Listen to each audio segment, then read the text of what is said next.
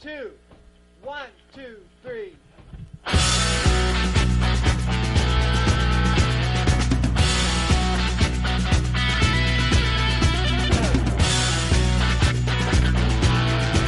Overtime, el podcast del deporte americano.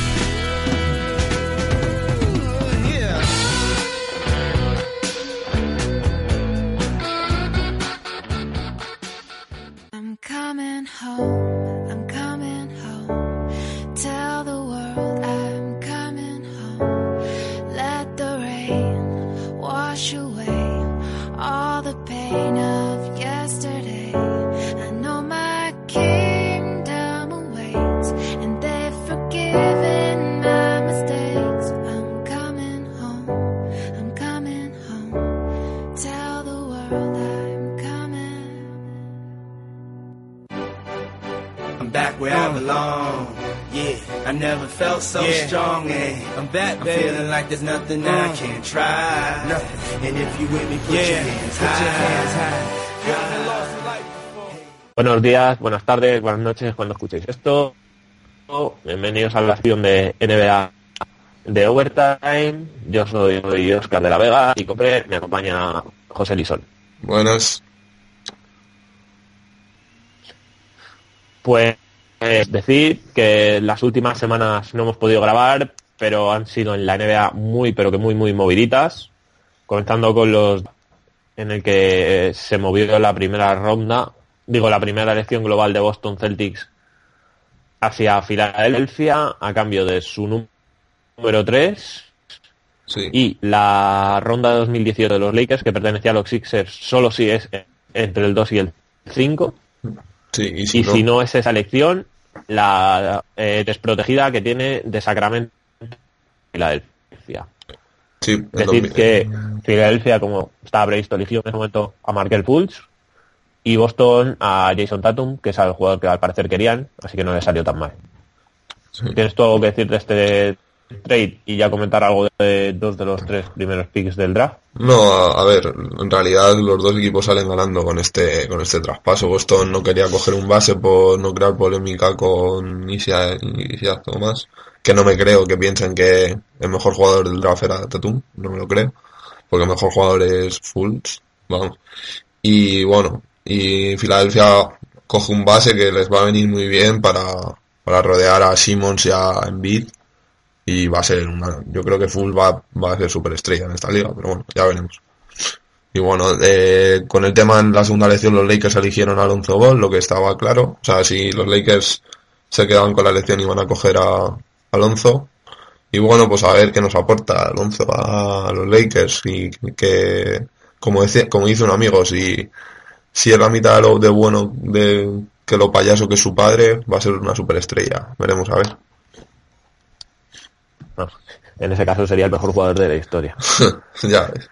Pues su padre es muy payaso. Pero bueno, yo decir que estoy de acuerdo contigo que además Fultz yo creo que le viene muy bien a Filadelfia porque es, es, buen es mejor tirador que Ball. Que además es lo que necesitan para rodear a Ben Simmons, que sabemos todos que su gran problema es que no tiene ningún tiro exterior. Y además sabe, y es eso, sabe jugar sin balón. Ya han dicho que Ben Simmons va a seguir ejerciendo de base en ataque.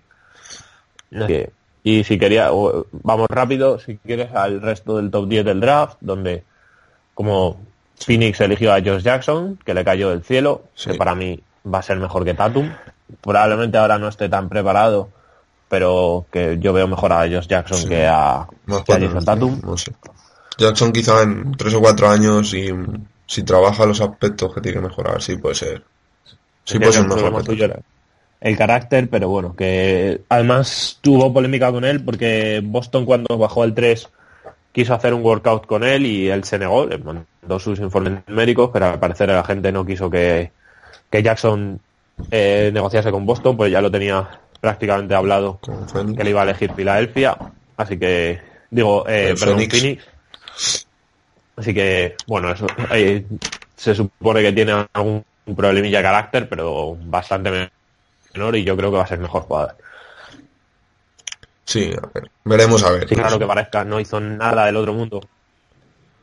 Y eligió al vía, cogió a Daron Fox, Sí, lo que tenía que hacer. un base con bastante buena cabeza, muy rápido, Es verdad que no tiene tiro exterior y eso le puede perjudicar, pero bueno, es un base joven, muy eléctrico, que defiende. Para un equipo que ahora No tiene que creo que sus 10 de sus 12 contratos ahora mismo son rookies, pues pueden venirle bien. Saben que van a perder muchos partidos, van a jugar minutos. Sí, puede, Así que nada. puede ser el líder que necesita además Sacramento. Yo Sí, creo. además le en segunda ronda Sacramento eligió a Frank Mason, que es el mejor jugador del año para NCAA, un senior de Kansas, que también es base, y también va, va a poner mucha cabeza. Así que bueno, esperemos que el año que viene pues, van a perder, vamos a perder muchos partidos, pero Bueno, entremos por fin en la reconstrucción del todo. sí, sí. En el número 6, Orlando arriesgó pillando a Jonathan Isaac, sí. Es el alero power forward de, de Florida State, que es el jugador que dicen que más puede ser el boom or bust de este draft. O sea, te puede salir una superestrella o que sea un jugador que en cuatro años eh, prácticamente esté fuera de la liga. Sí, a mí, a mí particularmente ¿Algo que creo decir que- tú? algo- a mí particularmente creo que en cuatro años va a estar fuera de la liga, pero bueno, veremos a ver. No sé. Yo lo tengo muy claro Eh, con este chico. Es que pues, lo que dices tú es jugártela. Yo creo.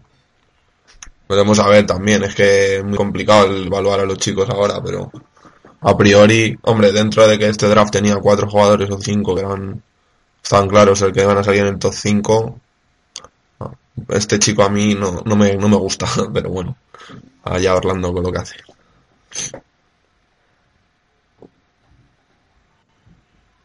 Y llegamos al, Al momento del primer trade de que con el draft, porque el número 7 pasó a Chicago Bulls, que traspasó a su gran estrella y uno de los 10-15 mejores jugadores de la liga, Jimmy Butler, a los Minnesota Timberwolves, junto al pick 16, a cambio de este número 7, eh, Zach Lavin y Chris Dunn. ¿Algo que decir? ¿O es un trade que yo creo que Es un robo.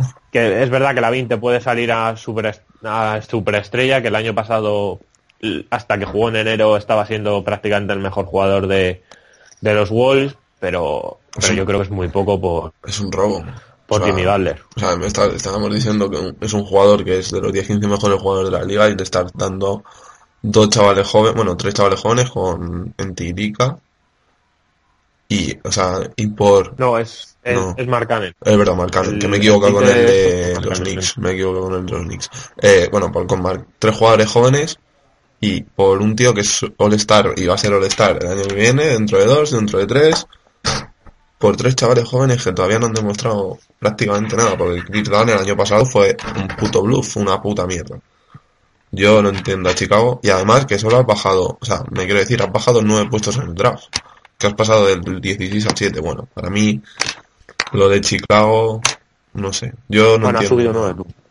Por eso que has subido nueve puestos por y has dado tú un mejor jugador. ¿Y ahora qué hacemos? Ahora, ahora Chicago qué hace? A reconstruir como locos. Pero no tiene, bueno, es que, partido. Porque también han cortado a Rondo. es que no tiene. que, que acordaron un bite out con Wade. Sí, no ahora sé, porque ahora dime tú, porque ahora Wade qué coño pinta en ese equipo, ¿sabes? O sea, es que no tiene ningún sentido que Wade está allí. Y Wade ha dicho que se queda, lógicamente, porque le, van a- le están pagando 26 kilos. Pero, no sé, Chicago está muy perdido, ¿eh? O sea, Chicago yo lo veo, ya más tiene un montonazo de bases, no sé, yo lo veo muy perdido a Chicago. Veremos a Yo ver. creo que Sí, dale, dale.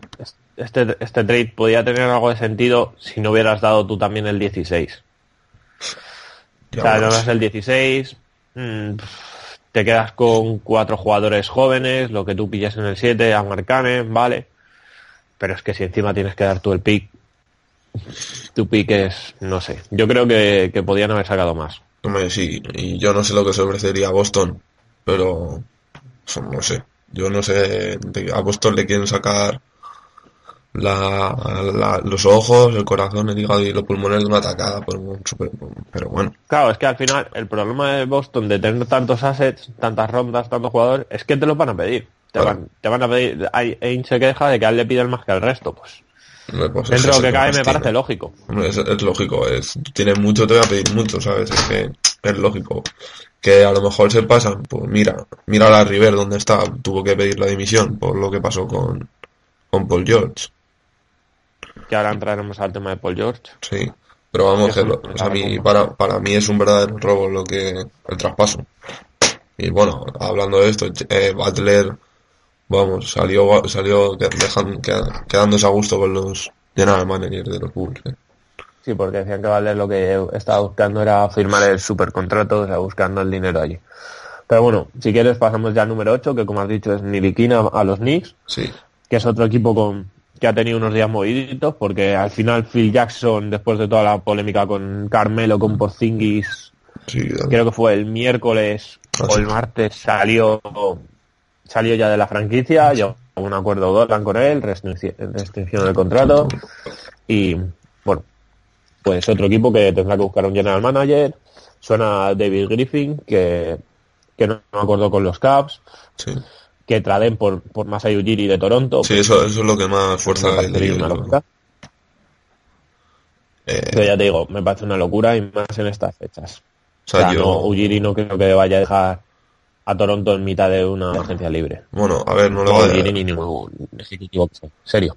pero o sea yo creo que, el- que, bueno lo de Toronto ya lo hablaremos pero depende mucho de que se quede Lowry pero bueno ya lo hablaremos en su momento el, el tema es que Phil Jackson en estos tres años no ha hecho nada bien podemos hablar todos los todos los traspasos y todo lo que ha hecho bueno sí lo único que bien que ha hecho ha sido elegir a Porzingis y luego y luego te mosqueas con él no no sé yo Phil Jackson es para mí el mejor entrenador de la historia junto con Popovich pero hay cosas que yo no entiendo. Este hombre no, no tenía necesidad de subirse al general manager porque creo que los millones no le sobran, ¿no? Pero, a ver, no ha hecho nada.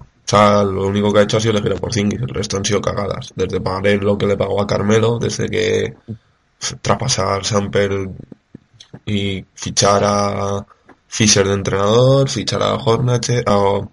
Joder, ¿cómo? Darle, darle el contrato que le dio a Noah el año pasado. Es que no, no tiene ningún sentido lo que ha hecho, pero bueno.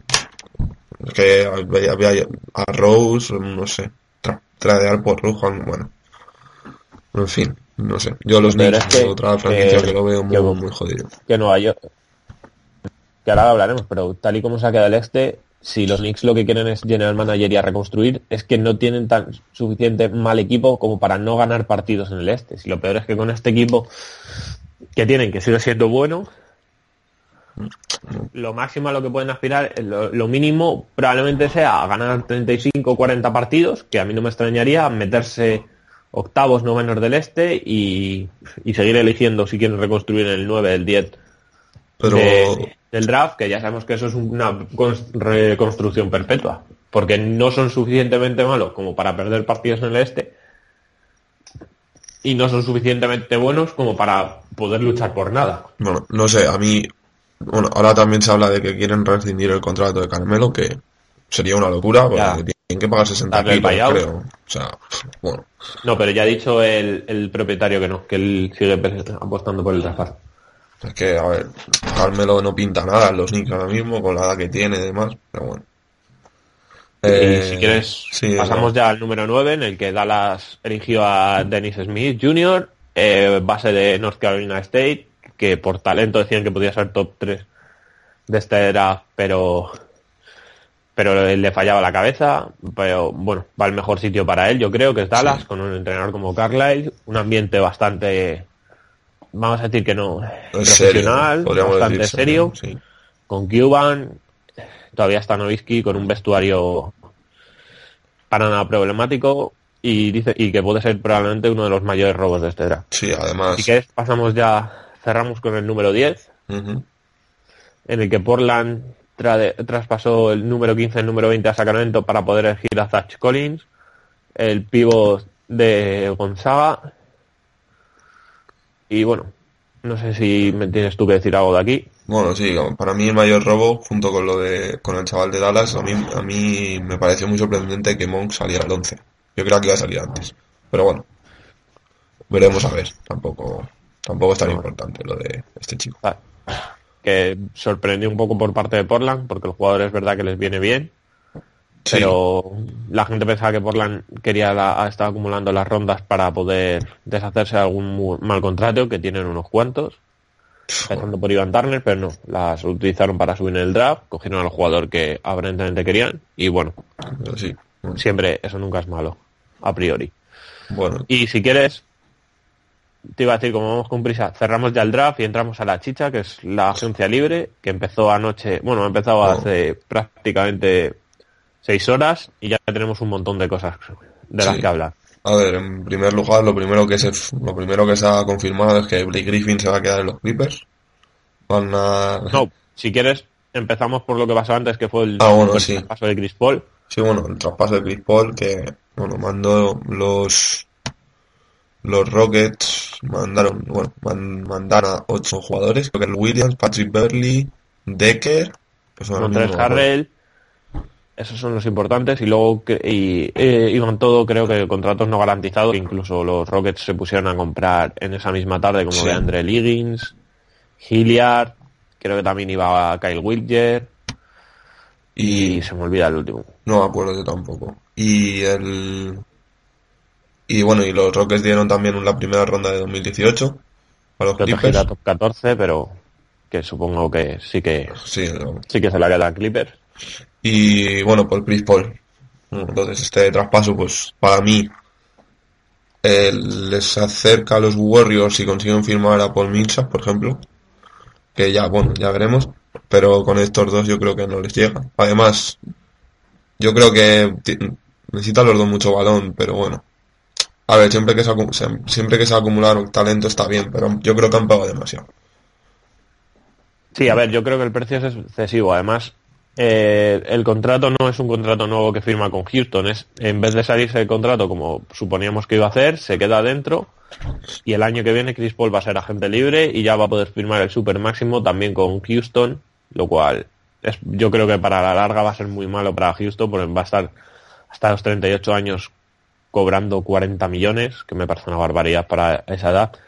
Pero lo que dices, en- dentro de la pista, si vamos, a mí no me parece tan malo porque son jugadores lo suficientemente inteligentes, Eli Harden, como para complementarse. O sea, es verdad que son dos jugadores que están muy acostumbrados a llevar ellos la bola y el peso de los ataques, pero que me parece que además han hablado ellos de que querían compartir esa responsabilidad. Además, ahora mismo Houston es de lo junto con Warriors el equipo que mejor puede cambiarte el ritmo en un partido. Sí. O sea, porque pueden jugar muy rápido como han hecho este año con, con Harden Sí. o pasar a jugar mucho más lento, Lento que es a lo que está acostumbrado Paul, a jugar eh, mucho pick and roll, mucho switch. Sí.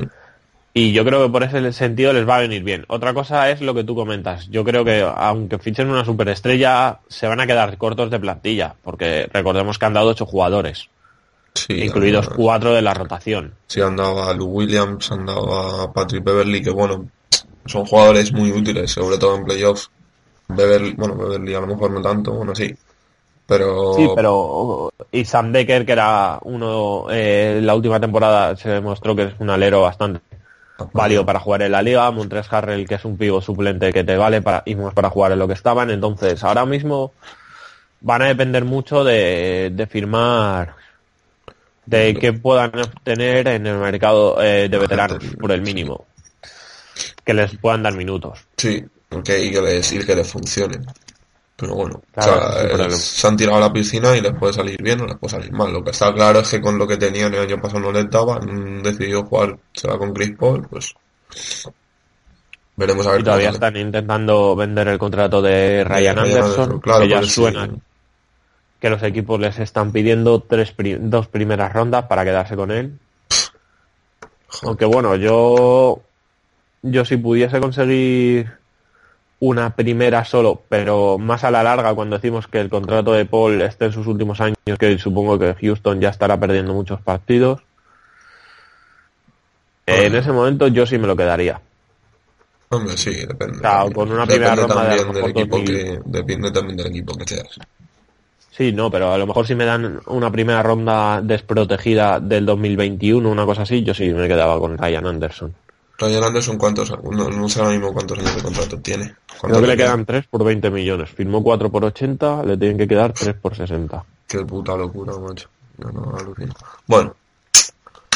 Y, Y- bueno, también comentar el de, de Angelo Russell que se fue traspasado a los, a los Nets antes del draft por el número 27 de los Brooklyn Nets y Brook López. Además de, bueno, Lakers obviamente, aparte de dar a D'Angelo Russell, se, de- se deshicieron del contrato de Mosgov, que es lo más importante. Es el objetivo del trade para 2018 y ahí conseguir hacer el espacio salarial.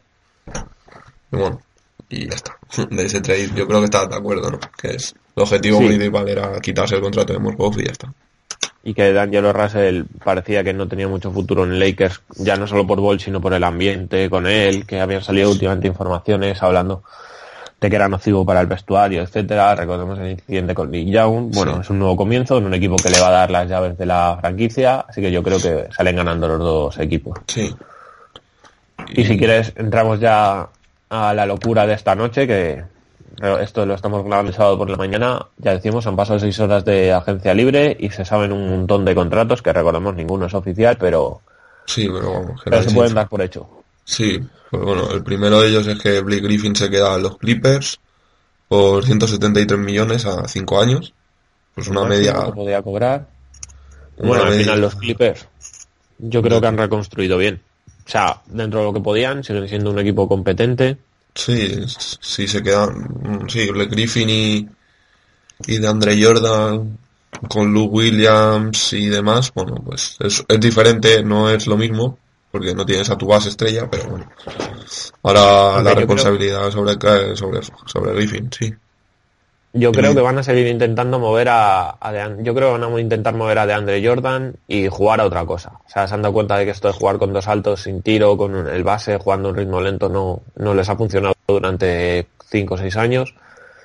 Y yo creo que van a intentar vender a DeAndre Jordan, es el último año de contrato, y jugar ya, intentar jugar más con más space, con Griffin pivotando él por la zona y, y cuatro jugadores abiertos y a ver si Sí, a ver.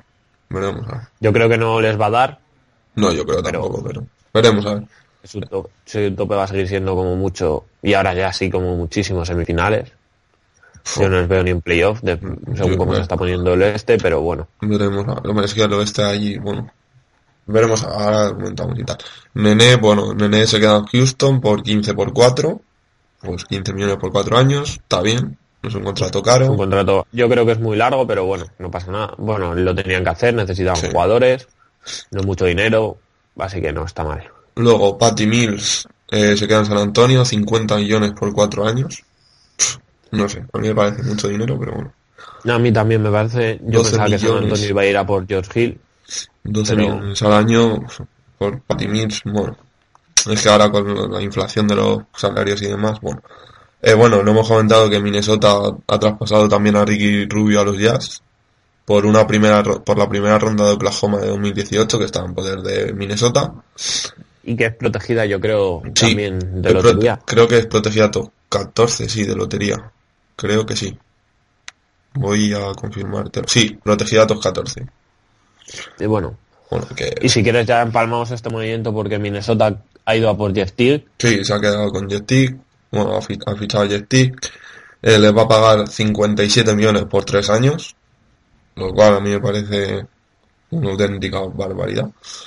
y ya veremos este movimiento de cambio de bases donde acaba George Hill pero bueno yo creo que para que para Utah si quieres ya lo empalmamos con Sí. el que Hayward, Hayward ha renovado con ellos creo que han sido 5 por por cerca de 180 creo que 175 he leído a Vogue esta mañana Yo lo de, no, lo de, lo de Hayward no lo he leído, pero ah, sí no, pues. Hayward eh, ya renovado yo creo que está en eh, buen recambio en Ricky.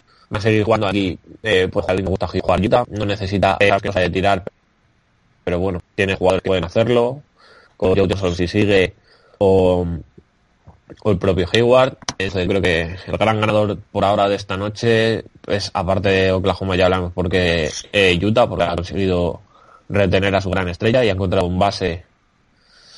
Sí, le va a cobrar menos de lo que le pedía eh, eh, este no de lo que eh, Digo, joder, sí, Eh, George Hill. George Hill. Joder ya me estoy liando entre Está- tanta gente. Y bueno y por parte de Minnesota es lo que comentas y lo que comentábamos esta mañana o sea entiendo que eh, busquen un base diferente a Ricky porque porque necesitan tiro y con Jimmy Butler eh, y Wiggins ya tienen dos jugadores que, que tengan balón pero no tengan tanto tiro. Pero traer Tati Stick te aporta eso, pero no defiende. O sea, le van a- en rol su defensa es malísima. Eh, Ricky era un buen tensor. Y entonces, Ganas en, ataque, gan- ganas en ataque, pero pierdes en defensa con este movimiento.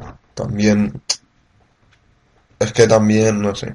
Yo no lo hubiera hecho. O sea, yo no sé prefiero a Ricky, porque tampoco te creas tú que yo soy muy admirador de Ricky, pero hombre, los últimos meses del año pasado de Ricky eran buenos y por el precio que le han dejado salir, hombre, sabían que iban, cuando hacen esto sabían que iban a traerse a ti, lógicamente, pero hombre, por el precio que le han dejado salir, está, está bien dejado, vamos, o sea, es un regalo para Utah. Sí que es verdad que es una noche, vamos, cojonuda para los Utah Jazz.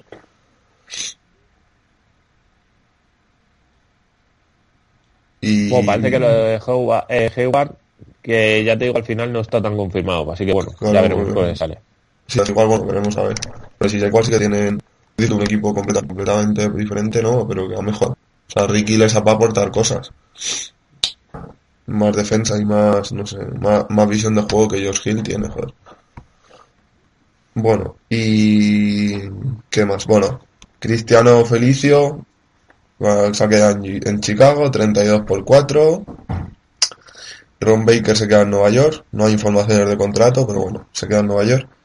Eh, Tony Snell mm, se quedan se, se van bueno se queda en Milwaukee 46 por 4 años es un buen contrato es barato o sea, en comparación con lo que cobra Jack T es un contrato que está muy bien muy bien firmado Bueno, a mí me parece un buen movimiento de Milwaukee tienes un base que defiende que tira está bien no sé qué opinas tú de este movimiento bien ¿no? A mí ya te dije antes que era uno de los que más me gustaba de lo que llevamos la agenda. Pues eh, no está muy, no está, yo creo no está tan sobrepagado como han sobrepagado algunos. no está bien y bueno A ver, es eso. A mí por ahora me parece uno de los mejores movimientos. O sea, sigues eh, manteniendo el núcleo que tenías. Es un jugador que ya decimos sabe tirar, que para venir, que para jugar con Giannis te viene muy bien. Porque todo lo que pivota alrededor de Giannis. Defiende y, y 10, 12 millones es el precio que ahora mismo tiene un, un base. un alero que hace eso. Bueno. Y luego, la bomba de... La bomba, bueno, la bomba. Los Warriors han hecho lo que tenían que hacer con Stephen Curry, que es pagarle el récord de la historia en un contrato, que son 201 millones por 5 años. Lógicamente es el máximo que podía cobrar. Y... Pues nada, pues de este movimiento nada que decir. O sea, es lo que tenían que hacer los Warriors. Enhorabuena Curry por embolsarse 200 millones y poco más. Sí, ahora esperar a, que, a ver por cuánto renuevan a Durán. Sí, y luego lo que, lo que pinta que con este movimiento, y si se quedan a Durán, y Iguodala se va, se va a ir pinta fuera, porque no tienen tanto dinero y ya abusan demasiado, pues para que se queden con todo, ¿sabes? Eh, bueno, y Saul Livingston también se ha quedado en Golden State Warriors por 24 millones por 3 años. También es un movimiento bueno, barato y que nos garantiza tener, seguir teniendo un buen banquillo con Saul Livingston. Y nada, Sí, a pues, ver, hay, que ver qué pasa con Iguodala, que dicen que se va a reunir con bastantes equipos. Yo creo que probablemente alguno le ponga el pastizal que, que está buscando. sí, es lo normal, ¿no? Porque, no sé. Y, eh, pero bueno, y al menos renovar a uno de los dos jugadores de los importantes, por así decir, que tenían de banquillo. Sí, hombre, está claro, con eso se les, con eso lo garantizan, con eso, teniendo a Sol Livingston y demás, pues garantizas tener, seguir teniendo un buen banquillo.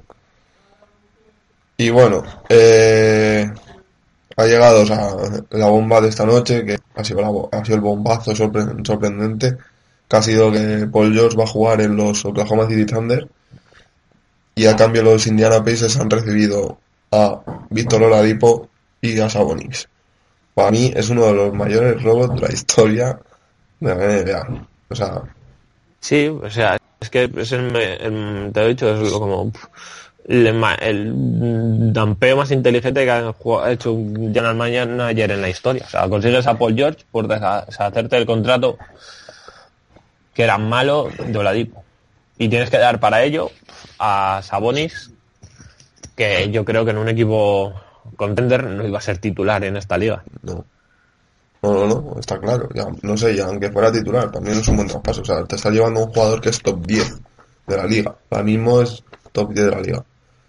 Y, y estás pagando un, chaval con un contrato que tiene que es un, pues, destructivo para tu plantilla y has dado a un chico bueno, pues eso, que Sabonis pues puede aportarte, está claro, pero no es no vas no pinta ser un Lonzo Ball ni nada de esto. Bueno, pues el oeste se va a convertir esto en una guerra y donde tenemos cinco o seis equipos muy interesantes para el año que viene que, que yo creo que hay cinco y plazas ya seguras para cinco o seis equipos en, en los playoffs. Veremos a ver cómo encaja Paul George con Westbrook, pero vamos, a priori, a priori es un buen... es un- No, yo, creo, que, encajar encajan como un guante. Yo que por o eso sea, yo creo que es un buen... Es un súper defensor, Paul George. Si quiere, puede jugar sin balón. O sea, como segunda arma de un equipo yo creo que es casi perfecto. O sea, yo creo que va a encajar como un guante. Otra cosa, el, el problema de esto es claro, que yo creo que no se va a quedar allí. No, yo creo que firma con nosotros que viene, es y eso, pero... Pero es que además es un jugador al que si, si se ponen, es que le pueden volver a mover en febrero y probablemente vayan a sacar más de lo que han dado. Sí, lógico, porque es que lo que han dado es muy poco, o sea, lo que han dado es Sabonis. O sea, lo... Yo soy ellos y ahora mismo yo soy Presti y puede que hasta ahora mismo estaría llamando a Ainge y diciéndole ¿qué me das por él? eh, ya a ver lo que te dice. No, pues intenta, yo creo que le van a intentar convencer. De que se quede muy complicado, pero pero es eso, es que has dado tan poco por él que puedes hacer mil cosas ahora, ¿no? Te, o sea, lo puedes revender, es que te lo puedes quedar este año e intentar fichar a alguien, a alguien más. Sí, a ver, ahora mismo, por ejemplo, no sé si tendrán espacio para fichar a Millsap, por ejemplo, los Thunder. Y hombre, teniendo Westbrook, Millsap y Paul George, es un equipo curioso. ¿Sabes? Sí, claro, No sé. es que es que es eso, que- o sea, yo creo que por ahora Oklahoma es el gran ganador. Sí, no, Oklahoma, sin, sin que Minnesota. nadie lo. Oklahoma, Minnesota, o sea, lo- nadie escuchó, no había, se había escuchado nada de Oklahoma. Y es que por esta oferta, o sea, vale que por ser Boston te, te pidan el cielo, pero joder, no sé. Pero Bueno, es lo que decían, que Indiana tampoco se lo quería, lo quería mandar al oeste. Al este, Al dirá. final al lo ha este, mandado al oeste. No, digo que Indiana quería mandar a Paul George al Ah, oeste, no quería jugar con él en el este. Y al final lo han conseguido. Sí, pero a Indiana, no sé, como si fuera, como si mandara por George le, al oeste, luego al este le puede afectar mucho, te quiero decir que van a seguir perdiendo partidos igual. No, van a seguir perdiendo muchos partidos. Pero bueno, y si, si quieres lo dejamos por aquí. Sí, Ya vemos cómo sigue moviéndose el mercado y en, en los próximos programas. Y bueno, pues esperemos que os haya gustado. Y aquí dejamos esta sección que hoy ha sido un poquito más larga de lo normal. sí. Bueno, hasta luego.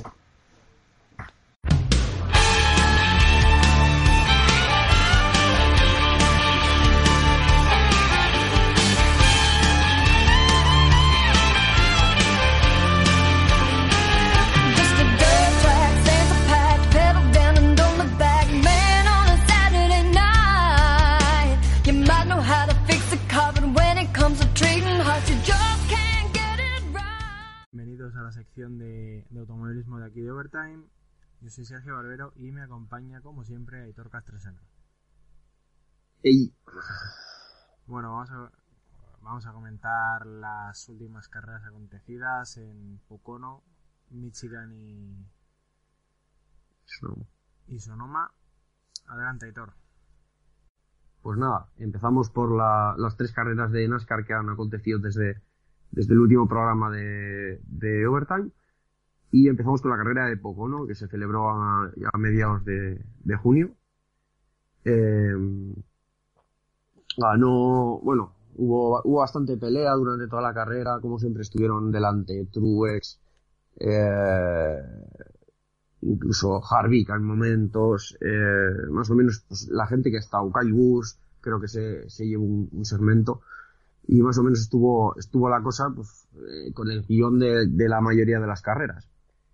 Y bueno, al final, eh, en el último, en la última parte de carrera, eh, se vio fuerte a Ryan Blaney con unos buenos repostajes a final de carrera, una buena, una buena estrategia y acabó y acabó consiguiendo la victoria eh, aguantando eh, detrás a un Harvey que, que estaba empujando mucho y que y que en las últimas vueltas pues le tuvo le, le hizo le hizo esforzarse a fondo para, para que no le pudiera coger. De esta carrera lo más destacable fue que Dale Junior eh, se cargó el motor de su coche porque porque hizo un downshift es decir eh, vamos a ver tenemos que explicar un- una cosa para esto. La mayoría de, de circuitos de NASCAR por no decir todos menos Pocono eh, no y los ruteros aparte eh, también son como Pocono eh, tienen que utilizar el cambio de marchas ya que eh, en Pocono por ejemplo hay mucha diferencia entre, entre la velocidad más alta y la más baja.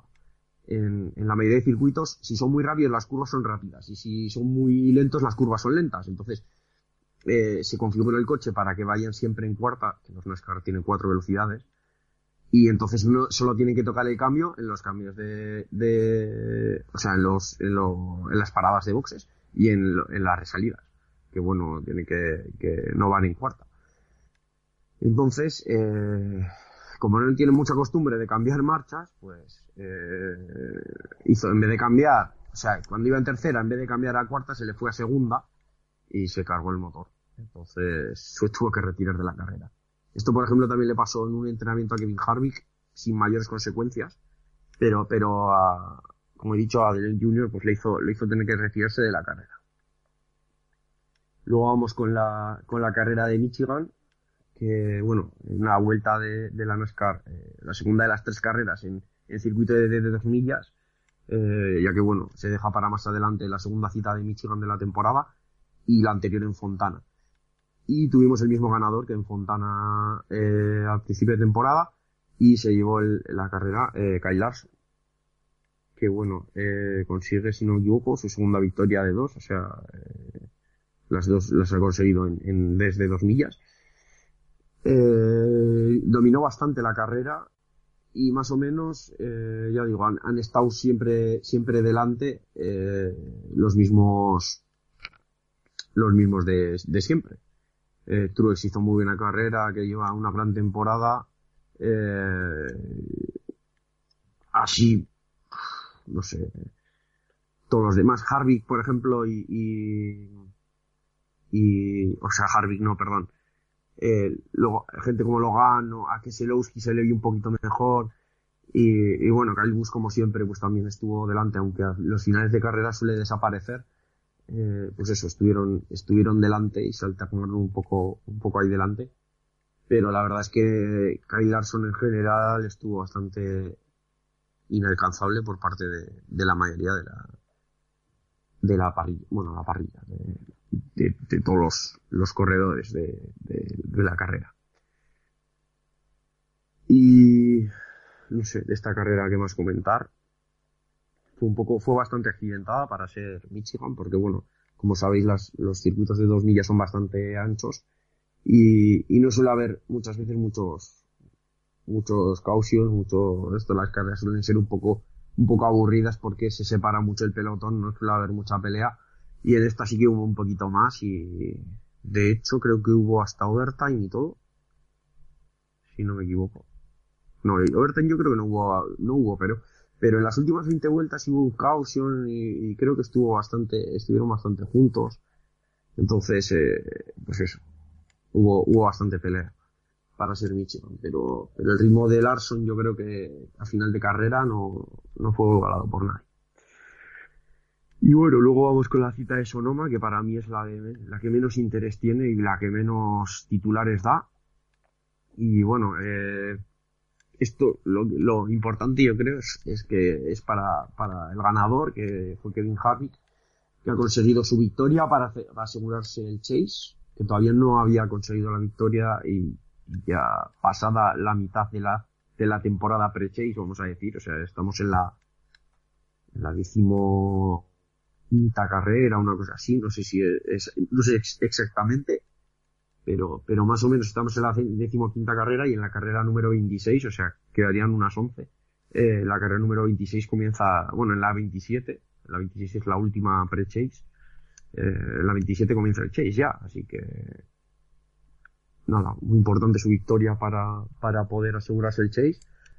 Eh, fue una carrera que se decidió más estratégicamente que, que verdaderamente, pues eso, por conducción o por tal, ya que bueno, siempre hubo mucho, mucho movimiento adelante con muchos cambios. Eh, llegó a ir de líder, por ejemplo, Blaney, eh, Jimmy Johnson, eh, incluso creo que Logano y esta gente, eh, eh, no sé, mucho, mucha variación en, siempre en los primeros puestos, pero, pero al final la estrategia buena de Harvick eh, fue la que, la que se llevó el gato al agua. Eh, de que aumentar de la carrera no mucho más. Para mí lo único que voy a decir es que los circuitos ruteros, pues yo creo que, que vienen sobrando bastante. Eh, se hacen por tradición, porque son parte de, no sé, para pues, dar una variante, para, no sé, pero para mí que, yo tengo que decir que para mí no tiene ningún tipo de sentido. Yo los ponía. Eh, eh, yo sinceramente quitaba un rutero y los ponía en, en, un, en un callejero. No sé, o lo que fuese, es pero, decir, pero Es decir, por lo menos un callejero es algo que no has visto. La NASCAR en un circuito de calle. es que no tiene, no tiene, para mí es que no tiene interés. O sea, no tiene, no, sí, está ahí, pero yo al final, al, cabo- al cabo del año, so- hay cuatro circuitos que no me gusta ver nada. Que son los dos ruteros, eh, Watkins Glen y Sonoma, y las dos carreras de New Hampshire, que me parece eh, lamentable. Ese circuito es seguramente el peor circuito de la NASCAR que hay.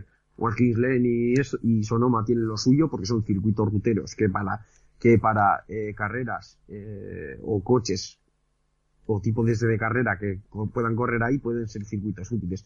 Pero es que el circuito de New Hampshire para mí no tiene ningún, ninguna utilidad porque, bueno, creo que tiene también su, su parte rutera, pero, pero es un circuito lamentable. Y volviendo a los ruteros, eso, sin más. Eso, decir que, que bueno, que lo hacen por tradición, por lo que sea, y lo van a seguir haciendo. No es una cosa que lo vayan a cambiar, como New Hampshire. Sí, que yo creo que se que viene- corriendo por El año que tradición. viene en el Chase, no recuerdo qué circuito, creo que es en, en Charlotte. Eh, Sí. El Chase eh, se corre en, en Charlotte Infield. No jodas. Sí, sí, joder, sí. El año que viene. A ver. Yo creo que es una cosa diferente que ya veremos a ver cómo, cómo resulta. Lo que pasa es que también el Chase no es, para mí no es el mejor sitio donde hacer experimentos. Yo que sé, podrían hacer parte del All Star Race para empezar o lo que sea. Eso ellos sabrán.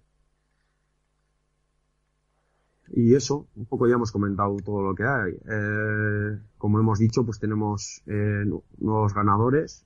Eh, bueno, un nuevo ganador, Harvick. Luego tenemos a, a Kyle Larson con una victoria más. Y, ah, bueno, sí, y Ryan Blaney también con, no, dos nuevos ganadores, porque Ryan Blaney también consigue su primera victoria y se asegura el Chase, que eso no, no hemos dicho. Que por cierto, Sergio, ¿qué te pareció? Lo he comentado antes y, te comento ahora. ¿Qué te pareció lo de lo de Junior cascando el motor porque no sabía no sabe utilizar la palanca de cambios en Pocono? Muy, muy bonito e instructivo.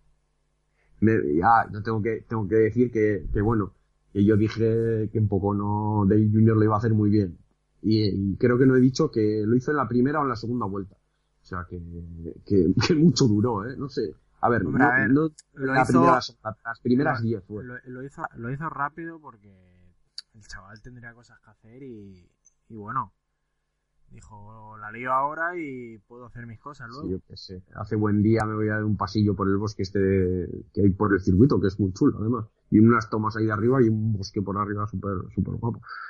Pero dijo, sí, seguramente sería eso. Oye, ah, que es que yo me han dicho que está lloviendo en mi casa y me he dejado, tarde me de- no, me he dejado la ropa colgada en casa. Pues nada, a ver, reviento y voy para casa, que, que se, me va, se me va a mojar todo, todas las coladas, ¿sabes? Pues no sé, algo así. Muy bien, ¿eh? Y encima, claro, que le hizo con ganas, porque Harvick, como he dicho, Harvick lo hizo también y no cascó el motor, pero, pero Dale dijo, a machete, ¡bum! Y a tomar por culo el motor. Y eso es la NASCAR. No sé si quieres comentar algo más, Sergio. No, no. Comentar Beto. que la, que la próxima carrera son en la Daytona 400, Muy bonito, sí, sí. en la que por Está mucho en la que por mucho que ganes no vas a ser recordado so- porque solo has corrido menos vueltas que en la 500. Claro, das 160 vueltas en vez de 200. Y lo demás es lo mismo. O sea, eh, tienes que ganar en sprint. Que bueno, eh, ya podemos aprovechar así en un momento para decir que estos no, en los super speedways, increíblemente, no es la los sitios, el sitio donde más lo se NASCAR. Y lo que es más rápido. ¿Qué pasa eso? Eh, hay una cosa que se llama eh, placa restrictor, restrictor plate, que se les pone en estos circuitos, porque se determina en su momento unos muy peligrosos por la que se iba, y Pocono y el que cogían 207, 208, 209 millas, o sea, estamos hablando de 350 prácticamente. Y eso, evidentemente, pues, pues, se convierte muy peligroso, están en super eh, y, y todas las cosas que han pasado, pues, eh, casi de y de este que bueno, no sé si es que pues más todavía. Y, y. Hendrick, hemos hablado de Hendrick, pero se tendría que poner los, los me refiero las pilas que está muy, muy, muy abajo, el pimiento. Eh, las realizando con Chase y acabo de Case Games, porque están ahí, pues, de, de un parsa. Las bajas, Hendrick, la verdad. Y a ver cómo, cómo va siguiendo la cosa. Eh, así no me dejo nada, ¿no? Vamos. La semana en Pocono obtuvo su primera victoria temporada. Sí. Sí, no, no, la verdad es que me pareció Stephen Jackson eh, cuando puse la que hizo así iba Charlie Kimball eh, Dixon cogió la punta cuando, cuando hicieron las paradas y en principio no no hubo mucho para ganar eh, ¿qué más? el tema del circuito tengo que decir que me gusta pero le, ese le viendo la una era un coche con un torteros o sea no ¿no? Oye, Macho, Pero- entonces según tú. Indy, ¿dónde debe correr? Porque según tú, En óvalos. Indy que corre No, ningún lado. en óvalo. no, no, a No, ver, que y, sí, y cuando corren en óvalos, ¿por qué no? Porque os en macho, la No, pero no, no, a ver, depende. En óvalos hay circuitos y circuitos. Pero creo que, o sea, a ver, están, pero no creo que, que sea, yo creo que se puede hacer mejor. Para que las carreras un poco más, pues, no sé cómo decirte, que tengan un poquito más de emoción. Las yo estaba en esa la, sensación va de procesión. Un poquito, eh. A ver, no digo, no es la Fórmula 1. ¿eh? O sea, pues ya, ya digo que Road América es muy, muy bueno y que, que se le puede sacar mucho, pero, no sé, creo que es una de las, de las asignaturas pendientes de la Indy. Creo que la, la carrera de óvalos, por ejemplo, Texas, pensaba yo que no me iba a gustar, me gustó bastante. Pero tienen que trabajar un poco más para, para los circuitos ruteros para que sean un poco más movida carrera. Para que, pues eso, el, el rollo americano de, de que sea más, más movida la cosa, que no sean procesiones, que lo llevan mucho, pues no sé. Creo que deberían de trabajar por ahí, pero ya digo que, fue más interesante que, que muchas soporíferas carreras de Fórmula 1. ¿eh? Que estoy hablando para, lógicamente, para mejorar la Indy, no, no, no sé cómo decirte, no es que, que no se pueda ni ver, ¿sabes? Bueno, y ya comentar que de la Indy esta carrera el próximo Ay. fin de semana. Es en el óvalo de Iowa. Sí, ya a ver, un, es un oval muy pequeño de, por lo que tengo, es que, es que a ver, no, sé, no, no tengo los datos exactos, pero Andy Morrison, le- el que corre la NASCAR. Eh, el Rizos es de tres cuartos Jack, eh, y eso, es un, es un circuito, es como, como, como Fontana, pero en, en pequeño, o sea, la forma es la misma, pero, pues, eh, menos la verdad. Y a ver, ver cómo sale, a ver, a ver eso qué tal, qué tal van en el, en el este, me, me temo un tipo Fénix, pero bueno, eh, veremos a verlo. Eh, que este puede ser otra vez, no sé por qué, que puede ser para los Penske quizá, eh. Eh, se han visto en los Penske en, en Phoenix me acuerdo muy bien, ahora no, creo que con ahora no, Power también está, eh, eh, New Hagar creo que quedó también entre los cinco primeros. En, en, en el circuito parece los Penske bastante fuertes, porque quizá los tienen menos menos potencia, ya lo vimos en, en la Indy, también son más fiables, pero en circuitos pequeños creo que tienen el coche más equilibrado y parece parece más más fuertes que, que los demás. Los Penske, tanto los los Chevrolet como, como, como constructor o como, como jugador, vamos. Y que esta vez eso, los, los, los Andretti y todos los costan pues un poquito más. Bueno, pues ya veremos. Pasamos a la siguiente sección.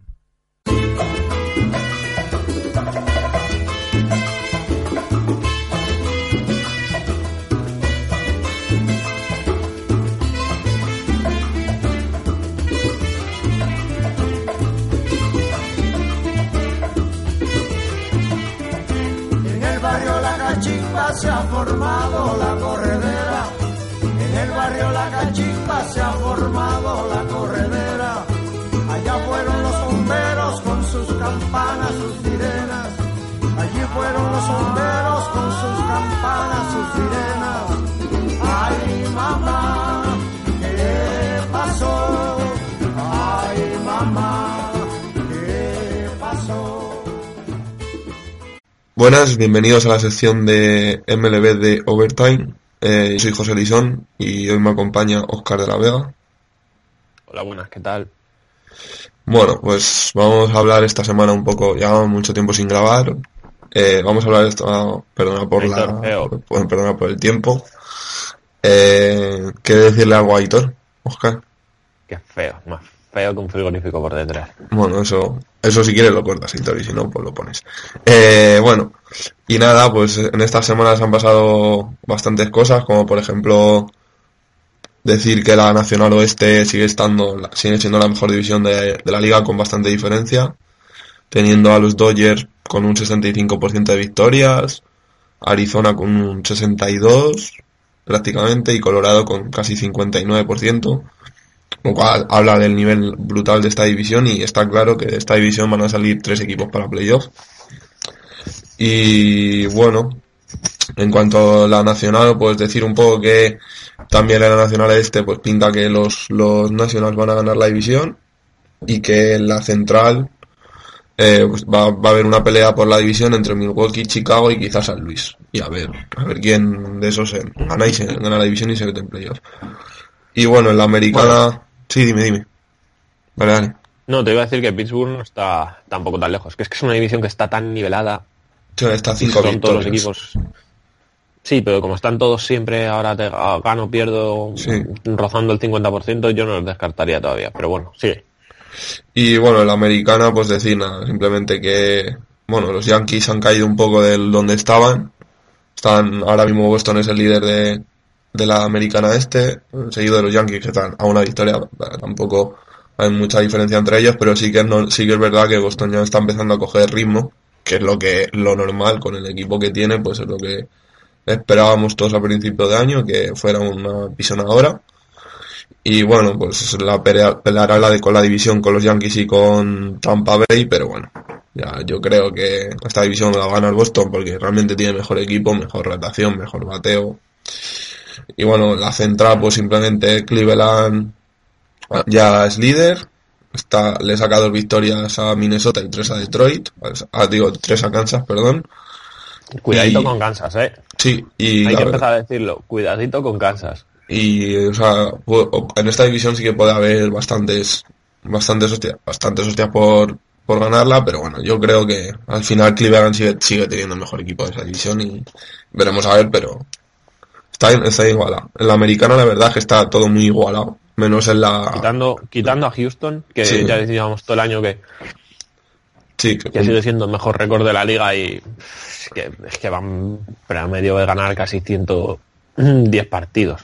sí ahora O mismo sea, es que ganan un 66%, que es una animalada. ahora mismo están en proyección más o menos pues de hacer 108 victorias como los Dodgers más o menos prácticamente los los Dodgers o sea los Houston llevan 54-27 y los Dodgers 54-28 O sea, Es una animalada. lo- Y el resto de americanos, lo que decía, yo creo que los Yankees ya están donde todos les esperábamos. O sea, son un buen equipo, pero no al nivel que estaban rindiendo. Boston se va recuperando del, mal- del comienzo. No fue malo, pero fue titubeante. Han recuperado a David Price, no parece que esté jugando mal. sí no sé comienzo Y- dudoso no Tampa, ah, por cierto, bueno, no lo hemos comentado, pero Tampa que ha, ha adquirido a, a Deani Echeverría, Echevarría de, de los Marlins, ya tiene un shortstop que no es muy bueno con el bate, pero Sigue saliendo. pero para defensa les viene bien, así que parece que este año no van a no van a vender a Archer como se sonaba ni a ningún otro pitcher, van a ser compradores, van a intentar meterse en playoff. La central es lo que dices, está muy igualada, yo me asustaría Kansas, pues ya sabemos cómo es Kansas. Sí. Y bueno, mm, en la oeste es verdad que lo que decías, pero Colorado es- está perdiendo, está entrado en una especie de bache negativo, pero es que sacan siete partidos a Chicago para wildcard los dos equipos de la oeste. O sea, es que es una animalada lo que están haciendo. Sí. Y bueno, y los Dodgers el, alcanzaron una racha de nueve victorias seguidas. Es una pasada verles jugar. Sí, mola, o sea, están A los, a, los, a los Dodgers, a los Dodgers es una pasada verles jugar. O sea, en todo. Sí, en defensa nada Están que- anotando, Sí. Luego, Están- sus pitchers están, están teniendo actuaciones mm, dominantes, mm, puede que no, pero, pero sí sólidas todos los- casi todos los días. sí. Kershaw sigue siendo Kershaw, pero bueno, eso no, no debería sorprender a nadie. Ya Wood- sabemos lo que son. Wood, por ejemplo, no ha perdido ningún partido, o sea, lleva 9-0. O sea, sí, Alex Wood nadie se esperaba que tuviese el partido que está teniendo. Sí, Digo, la temporada que está teniendo. Hacía un par de años, en, cuando estaba en los Braves, podía, parecía que podía despuntar a, a un jugador sólido, pero ha caído dos años. Pero este está, se está reviviendo bastante. Es lo que dices, es que, es, es que está a nivel de Greinke hace un par de años. Sí. Y bueno, eh, lo único negativo de los Dodgers ha confirmado. ¿Cuándo se confirmó? Esta semana, ¿no? Ha sido. Sí, fue la semana pasada. Y es eso, que Urias, que José Urias va a estar, creo que eran de 12 a 14 meses fuera por una lesión. ¿Era en el hombro? Sí, yo creo que la de Urias era hombro. Sí. Me suena a mí que sí, ¿no? Y bueno, pero es que es lo que decimos, es que tienen una profundidad en el, en el puesto abridor bestial. Tienen a Wood, tienen a Kershaw, tienen a Ryu, tienen a McCarthy. Tienen, tienen a Gil, a Maeda, pues. Mucho. Es que Maeda dice Maeda que ha pasado al bullpen y es que es una eh, Jansen cerrando partidos está siendo un escándalo, No, no. pero lo de Jansen está siendo bestial. A nivel de los playoffs de la temporada pasada, pues durante todo el año, o sea, no sé. Yo sí este año ya decimos, si tienen que ver a un, equipo jugar, que vean si les gusta el béisbol antiguo a Kansas, aunque no tiene esto, pero si os gusta ver el béisbol, es que hay, es que hay que ver a, hay que ver a, ahora mismo como están, hay que ver a los Dodgers. Sí, es que. A ver, es mi equipo y están jugando muy bien al béisbol. O sea, es una locura. El rookie Cody Bellinger está, está jugando muy bien. Luego tienes Puig, este también está jugando bien. Seager. Tienen es que el bateo también está funcionando. Turner, Pederson. Pederson lleva una semana Que muy luego buena. Yo qué sé, es que tienes- Tienes equipos como los Nats, que también son una pasada, pero pero tiras casi más, o sea, tú ves a los Nats y dices, joder, es que Scherzer es, es- es- si no es Kershaw, poco le falta. Eh, ver su número, su rotación, y ves del 3 al 6 y te da miedo, que es que estás hablando de Harper, Zimmerman, Murphy y Rendon. Sí, Pero, pero luego tú les ves y, y- y dices, joder, pero es que casi parecen como un, un- todos son individualidades, pero ves a los Dodgers y, y no, es lo que decimos en ataque, te puede anotar cualquiera, puede, ninguno da un miedo exagerado, pero, pero juntos, yo no sé por qué, funcionan, toda la rotación te, te está siendo, te está jugando sólido, no te da miedo que, que esta noche salga ninguno, no sé, a mí lo de los Dodgers este año, luego, además tampoco estás tirando, o sea, me refiero, estás preservando bien a los pitchers y bueno, si respetas las lesiones a los pitchers de los Dodgers, si respetas las lesiones a Kershaw, a Wood, a McCarthy, a, a esta gente, yo creo que en playoff veremos a ver hasta cuándo, hasta dónde pueden llegar, porque también los Astros están muy fuertes y bueno, los playoffs son los Sí, playoffs, pero- pero, Mira, estamos hablando ahora mismo, los Astros, el mejor equipo de la liga. Y no le estamos dando tanta flor. Porque es que tú ves a los Astros y dices, a ver, ¿cuántas carreras van a anotar esta, esta noche? ¿Seis? ¿Ocho? O sea, es un equipo que, que, que bateando es una animalada. Hmm. Y si y en estadísticas por equipo están en todas eh, casi los primeros. En OPS, en bateo, en home runs, como equipo, te digo. O sea, una noche sabes que te la va a pegar Maca. En otras, eh, Springer casi todas, Altuve, eh, Correa. Es que te puedes ir por mil lados. Pero, pero es verdad que su rotación no funciona. Es, es eso. Es, es, eh, unos dependen de una cosa. Pero los Dodgers es que tienen casi recurso para todo. Sí, eso. A mí ya te digo, o sea, este año es el equipo que más me está gustando con di- diferencia. Hmm. Que, sí, Y que ahora que- mismo, si no es el favorito para las World Series, poco le falta, porque es que además, es que además eh, en el mercado tienen suficiente profundidad en el farm system para para ir a buscar más jugadores. Pues ya estaba sonando que iba- iban a estaban buscando un ace más. O sea, es que Hombre, es que sí, digo, otra- a, ver qué, a, plantarse- ver qué ace puedes coger y a ver qué precio te piden también, pero joder. No Estaban sé. sonando eh, Sonny Gray de los seis, Bueno, porque entre sí. Oakland y Dodgers hay mucha historia de trades. Creo que también estaba en el mercado Archer, pero ya parece No, que ya no. con lo de este no. Pues no sé. Hombre, a ver, otro pitcher, ace te eh, viene muy bien, pero Cole Hamels, los Texas eh, Rangers se lo estaban planteando. Pero claro, es que de pitcher abridor siempre hay mucha mucha demanda. Verlander de Detroit sonaba para algún equipo. también es que, a ver, depende del... También depende de, porque la americana, el tema de la americana es que no, hay muchos equipos que no saben si vender o comprar. Porque Claro, tampoco la es como el salvaje oeste. Claro, pues es un más complicado, pero la nacional más o menos, ya más o menos sabes si te vas a meter en playoff o no. A ver, que esto es muy largo y demás, pero que más o menos ya sabes si te vas a meter en playoff o no. No, Sabemos pero- que en la americana, en la, en la nacional hay cuatro equipos que lo tienen muy fácil para, Sabemos que el verano en la MLB es muy largo, eh, agosto, septiembre, eh, pero pero hay cuatro equipos, como estamos diciendo, de nacional, Nationals y y Dodgers. No, no se te escucha, Oscar. ¿Me oías? No, no, no te he oído. Tú que estás haciendo cosas muy raras. Ahora, ahora sí te escucho. Ahora sí te escucho. Vale, Ahora. que esto Ah, está haciendo cosas muy turbias. vale. ¿Por dónde se ha cortado? Pues que hay dos equipos que son los Nationals y los... No, hay cuatro equipos que son los Nationals y los tres de la Oeste que tienen prácticamente un pie metido en playoff. Hmm. Entonces, ellos tienen muy claro lo que van a buscar y hay mucho equipo vendedor. Pero es lo que dices, en la americana, que es donde a lo mejor están los los abridores que están en el mercado, están todos los equipos Peleando. ahí en un pañuelo, como decíamos. Entonces no sabes hasta dentro de muchos si van a vender o van a comprar. Que por ejemplo no puedes descartar casi a nadie. A ver, puedes descartar a gente, lógicamente, pero por ejemplo los no puedes descartar a Detroit. A ver, Detroit está mal, pero no está tan lejos del liderato de división. ¿Sabes? Que está, por ejemplo, Detroit. eh, Bueno, vale, sí, Detroit lo puedes Claro, es. Pero mm, No, pero a siete partidos que está Detroit creo que eran sí, son siete. Es sí. que es menos de lo que está, es que es menos de lo que está Chicago de un puesto card. Sí, eso es así.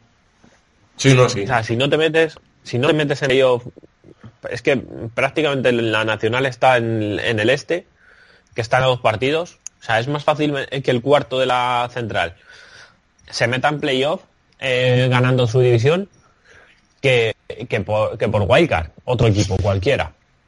Sí, sí, sí. Eh, A eso me refiero, o sea, entonces, Sí, por eso esos equipos saben lo que van a querer, pero en la americana es lo que dices. Es que- Que bueno, yo creo que ya nos estamos metiendo en una conversación que a lo mejor deberíamos de empezar a tener dentro Sí. de poquito, porque el plazo para de límite para traspasos en la, en la MLB es el 31 de julio. Y yo creo que este año va a haber, va a haber, va a haber acción porque es lo que decimos, hay muchos equipos que ya saben lo que quieren, equipos que no, por ejemplo los Mets, que a principio de temporada han vuelto a tener muchísimas lesiones y ya han dicho que van a ser activos en el mercado intentando vender jugadores que terminan contrato. No se, se- no se espera que salga ninguno de los pitchers titulares, pero, pero tampoco se descarta que si llega una oferta por Harvey, por Wheeler, puedan salir.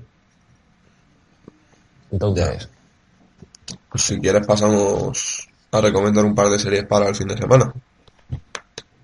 O vale. ¿Te queda algo? para- ¿O te queda, o quieres hablar de algún tema más? No, no, eh, si quieres pasamos ya a recomendaciones para esta semana y la que viene. Bueno, Vale. lo que queda es, ¿no? Vale, pues, Series que empezaron, series que empezaron ayer, de Bien. fin de semana.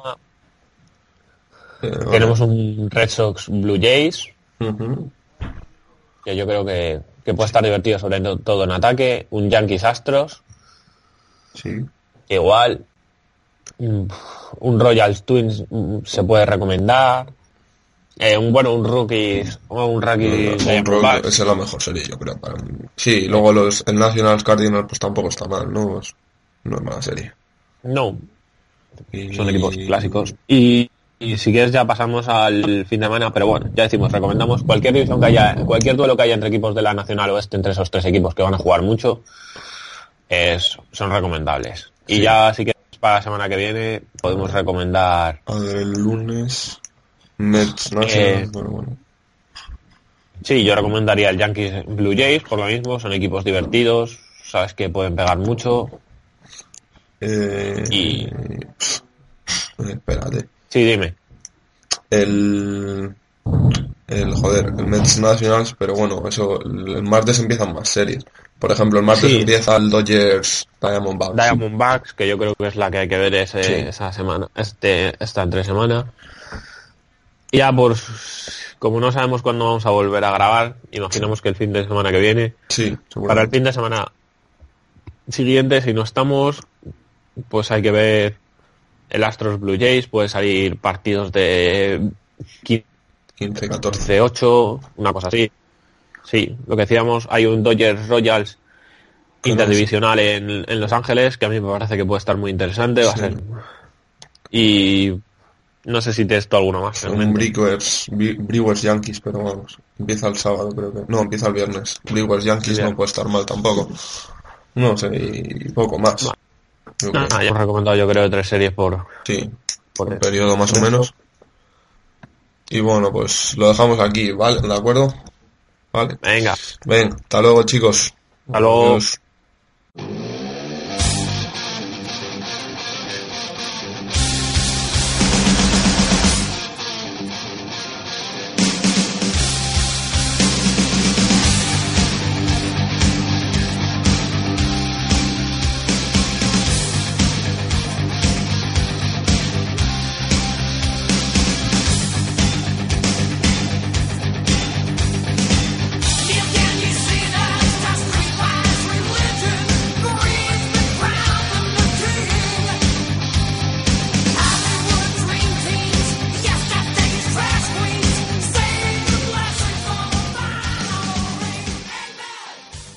Bienvenidos a la sección de Hoy de Overtime. Soy Héctor Castresana y me acompaña, como todas las semanas, eh, Sergio Romero.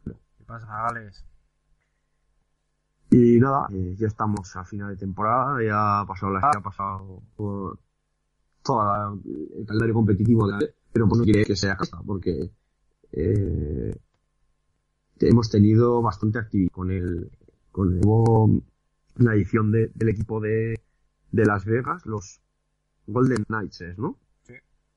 Todavía no me acostumbro, pero bueno, Las Vegas Golden Knights eh, cada, ya en las ligas americanas, cada vez que entra un, un nuevo equipo a una liga, se hace un draft de expansión con, con ciertas reglas. Eh, cada equipo tiene que tiene derecho a rever jugadores y elegir entre los demás para, para el equipo.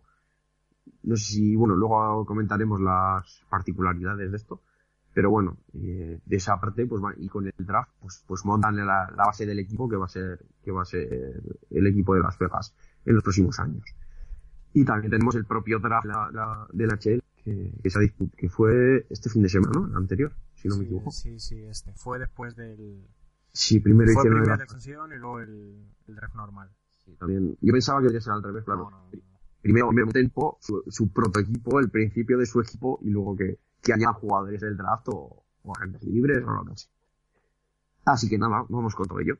Y empezamos, lógicamente, draft de sesión de, lo- de los de los Golden Knights y empezamos con siempre se suele empezar con el por pero es que este caso, eh, todavía No. más razón A ver, no, pero el draft este de expansión básicamente se han basado en coger jugadores, se han basado en coger muchísimos defensas para luego ponerse con, con ellos, con otros equipos y sacar buena, buen rédito de ello. Y luego sí que, porque tú ves, y, y- y igual la mitad son defensas, cuando realmente la mitad deberían ser atacantes, por, por Sí. volumen de posiciones. Sí, además cogido quizá muchas superestrellas. No. Así que, bueno, superestrellas no hay ninguna. Eh, un jugador bueno, bueno, bueno, bueno, bueno, tienen uno, que, que es venido a menos. A ver, te explico. Lo que la estrategia era coger jugadores, o sea, muchos defensas para poder, para poder ir negociando y, y obtener más rondas de draft y tal, que luego se juntaron con bastantes rondas. Y luego también eh, coger jugadores jóvenes o jugadores un poco más mayores, pero que tuvieran eh, un contrato corto Sí. con sus respectivos equipos. Y bueno, a destacar que los, lo mejor que han cogido es Lucas Visa de los Canucks. Eh, ¿Qué más? El de los Rangers. Aunque ahora no me puedo creer que no me acuerde de él. o sea, es que me James mata. Neal de, de los Predators, Sí, sí, ese de los sí me-. Ese sí que me, James me, me sorprendió. Mucho. James Neal estaba claro que lo iban a coger. Luego Mark Sí, sí, no, pero me sorprendió que no le, que no le hubieran retenido los Predators. Eso sí que me sorprendió. eh, Method de, de Ottawa. Eh, ¿Qué más? No me puedo creer que no me acuerde de él. El de los Rangers, dime. ¿Cómo se llama? Trevor Van Reinsdyk de Blackhawks, Fleury, que bueno, ya habían negociado para que Sí. le cogieran a ese, Pittsburgh, y ahora el de los Rangers, a ver si lo encuentro. No me lo puedo creer que no me, que no me acuerdo de él. Tío, me sale Lidstrom, pero es, sé que es, es sueco, tío. Es que Pero, es Oscar Lindberg, center. Digo, es que me, me sale Lidstrom, pero claro, es que estaba pensando en un sueco. Digo, sueco es. Pero Luego, no me da el nombre. Otro, otro también bueno que cogieron fue Alexei Yemelin de Montreal. Sí, dentro Emelín, de sí. un año. Y bueno, eh, tenían varios. varias- Sí, pero bueno, a- habían negociado, antes del draft, habían negociado con varios equipos para que le cogieran a cierto jugador o no, o no le cogieran a cierto jugador a cambio de rondas de draft.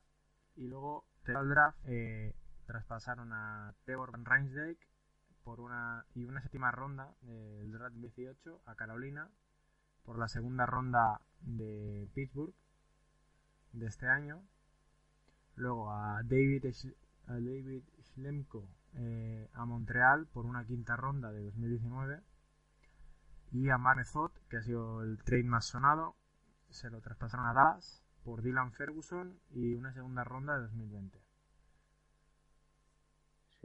Claro, haciendo acopio ahí de, buenas rondas de draft, porque lógicamente tienes que buscar un el equilibrio ese de que necesito jugadores jóvenes, y luego lógicamente muchas rondas de draft para, para, para catapultar el equipo hacia arriba, porque lógico lo que tienen ahora van a tener un equipo a parte baja de la liga. Han cogido jugadores como Fleury, como, como James Neal, o como Emelin, se han quedado con él, ¿no? Bueno, te pueden dar un reto más inmediato, pero lógicamente eh, todavía tienen mucho camino por delante. Y bueno, luego Aún ya- así, se- aún así serán mejores que, lo, que los Avalanche. También, bueno, seguro. ya veremos. Pero Y luego, a ver, hablar un poco del draft. A ver, sin conocer la mayoría de jugadores. Porque no es, a- no es un proceso que siga. Eh, el- los 10 primeros picks sí que hay que decirlos. Por piedad. Y el eh, Nico Hischer de, de Suiza. Lo cogieron los Devils. Segundo pick, Buffy canadiense. Lo pick Tercer pick, Miro Hannen, irlandés de Dallas. Cuarto pick, Mack, Colorado. Quinto pick. Colorado de 5. Muy mal, tío, muy mal, No, ¿eh? Colorado el pick, Muy arriba. Colorado el pick 4. No, pick 4, perdón. A ver, hay lotería en la, en la NBA. Lóg- Lógicamente, ¿no? Nunca tiene, o sea, a veces no tiene el pick 1. El, Quinto pick. eh, Elias, peor. Elias Peterson, Vancouver Canucks. Sexto pick, Cody Canadá, Las Vegas. Séptimo pick, Lias Anderson, Suecia, los Rangers. a los Rangers. Sí, Que era que era de Arizona. el pick este. Octavo pick, Casey Mittelstadt, Estados Unidos, eh, Buffalo. Noveno pick, Michael Rasmussen, Canadá, Detroit. Y décimo pick, Owen Tippett, Canadá, Florida. Decir que de los primeros picks, eh, todos salvo. salvo dos.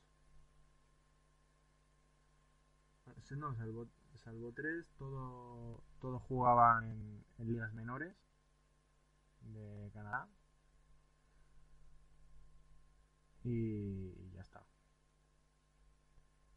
Sí, ¿no? Ahora la- las multitud de ligas de, que tiene que tiene Canadá tiene estas liga- ligas territoriales de esto que tienen un nivel altísimo y que, y que al final son donde salen los jugadores.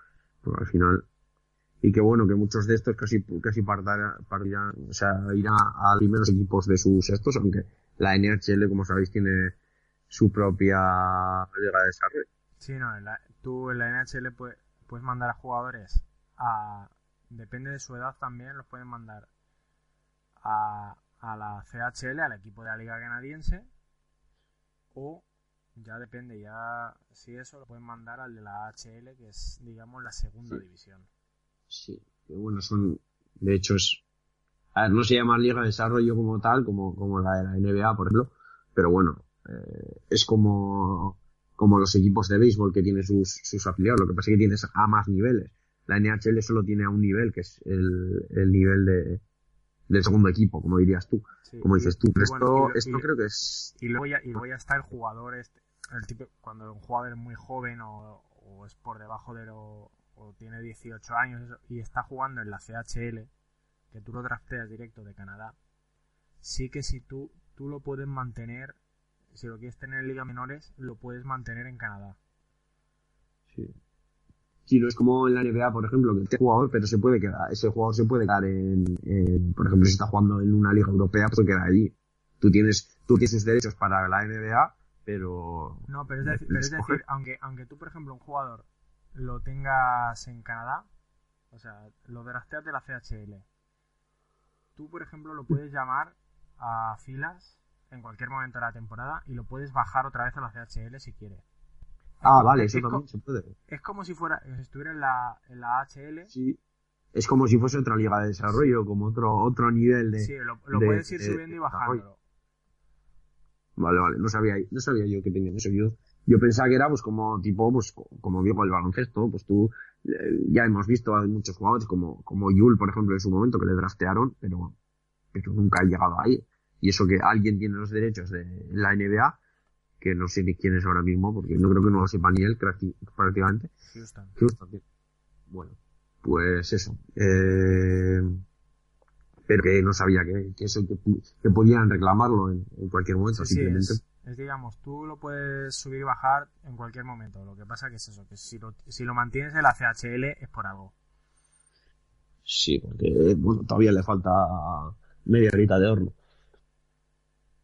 Y bueno, eh, no sé, ¿qué más podemos comentar del hobby? Que ya, bueno, Ah, bueno, luego ha habido un, ha habido un trade entre, entre Chicago y Columbus, muy sonado, eh, en el que Panarin y no sé si alguna Ah, ronda cállate. se ha ido a Columbus y vuelve Brandon Satt a Chicago. Eh, muy bien, eh. Muy bien, perfecto. Habéis hecho un trade cojonudo, tío.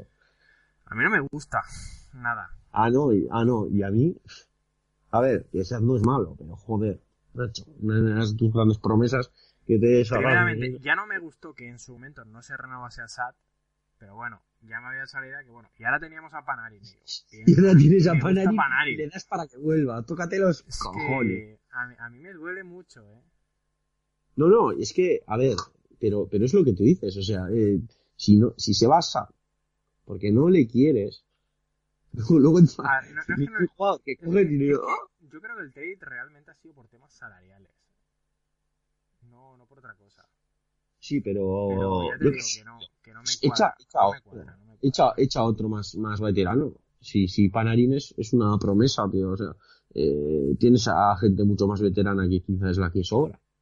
No sé, yo qué sé, o sea, mil No cosas, pero es, que... es un trade que a mí no me... A mí me huele a, a chanchín. no- o sea, a yo no- creo a que habrá liado algo, o, yo qué sé, habrá tenido algún problema con alguien y han dicho, venga, chaval, vete a tomar por culo por pero ahí. que- A mí este trade no me cuadra. Estoy Sí, totalmente, sí, que tiene que totalmente en contra. Por eso, que es que, que es que tiene que haber algo más que lo que se ha dicho. Porque es que así, de por sí, o sea, es, es, es- es lamentable. O sea, es que algo tiene que haber, algo más tiene que haber. No sé, No sé, ya iremos viendo. Sí. Y no sé, no sé si nos dejamos algo. Ya la verdad es que poca, aparte de esto, poca actualidad Es que va a tener la NHL ya. durante este verano. Supongo que tendremos trades y cosas de estas, pero, pero en principio esto va a ser todo. Ya algo iremos hablando durante el verano, si eso, y si no, Sí, igual de, de vez en cuando pues meteremos alguna, algún programa de noticias o tal. Pero en principio me da que, que la sección de hockey se, se despide por este... Sí, se despide por lo menos este hasta, septiembre que, que venga la... Ah, no, no, la, la copa esta de hockey, no. Ah, ahora que digo copa de hockey. Otra noticia es que ha salido el calendario de la NHL y no hay parón en febrero. Así que ya sabéis, sí, no- no ya sabéis quién va a ganar el oro, ¿verdad? Eh... Rusia no. ¿Sabes? Para los que no se hayan enterado, eh, lo que ha dicho este señor. eh, bueno, en el, el año que viene son los Juegos Olímpicos. Y la NHL pues ha dicho que no va, ya dijo que no iba a ganar jugadores y no ha hecho parón en febrero, así que es una está bastante claro, Al, ¿no? al final habrá al final habrá parón por porque Eh, porque todos los rusos del NHL van a querer ir y. Eh, sí, va a haber mucha gente que va a querer ir a jugar y Al final va a haber parón. A ver, va a haber lo que va a haber son hostias, eso seguro. Sí, eso seguro. Eso seguro que va a haber hostias. Entonces, eh, Y Mm. si no y si no hay parón y Rusia no gana el oro, eh, es para que Putin coja y a todos los que han ido los pongan en un gulag en Siberia nubla. y le meta sí, fuego sí. al gulag. No hay otra. Sí, no, no, no va a ganar Rusia, ya lo sabes. No, pero a ver, eh, yo creo que va a haber guerra civil, o sea, porque va a haber jugadores que van a decir, no, no, no, no, Juegos Olímpicos, no, y hay muchos jugadores que van a decir, no, no, hay que ir a los Juegos Olímpicos. Eh, ya te digo, cuando salió, sé. cuando salió la Al final, noticia ¿qué va a esta, ser? Pues va- cuando va- salió la a coger noticia, a- Ovechkin dijo, yo voy a ir, me la suda lo que digáis, yo voy a ir. ya. Y, y Malkin y Malkin dijo tres cuartos de lo mismo. Sí, muchos rusos, así. Y, y otros jugadores también, no habrán dicho nada, pero también. Yo creo que sobre todo los jugadores europeos, muchos van a, van a saltar. Y ya ves tú, los, Eh, los- suecos, los rusos- finlandeses. Los rusos, que, los rusos que ya ves tú se la suda y dice, vale, voy y me sancionas una temporada sin jugar, bueno, pues me voy a la KHL, ya ves tú la polla.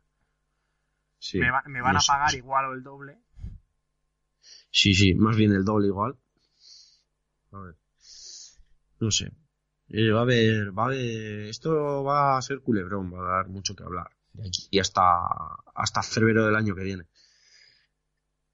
Y no sé. Ahora sí que no nos dejamos nada más, ¿no? No, ya está todo.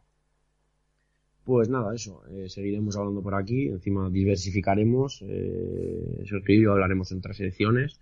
Y en otro, otras se seguirán haciendo. Por ejemplo, motor. O haremos colaboraciones, supongo, en, en béisbol y en NBA. Bueno, y tú sí, ¿no? Yo igual sí. Ya, ya iremos viendo. Así que nada, y luego, pues yo qué sé, yo creo que una idea sería hacer, hacer secciones de noticias cuando, cuando no estoy, ya tanto como de NBA también que se acaba la temporada, como de, de NHL. Y no sé, eso se seguirá. Pero nosotros seguiremos andando por ahí. Así que nada, eh, hasta la semana que viene. Venga, que vaya bien el verano.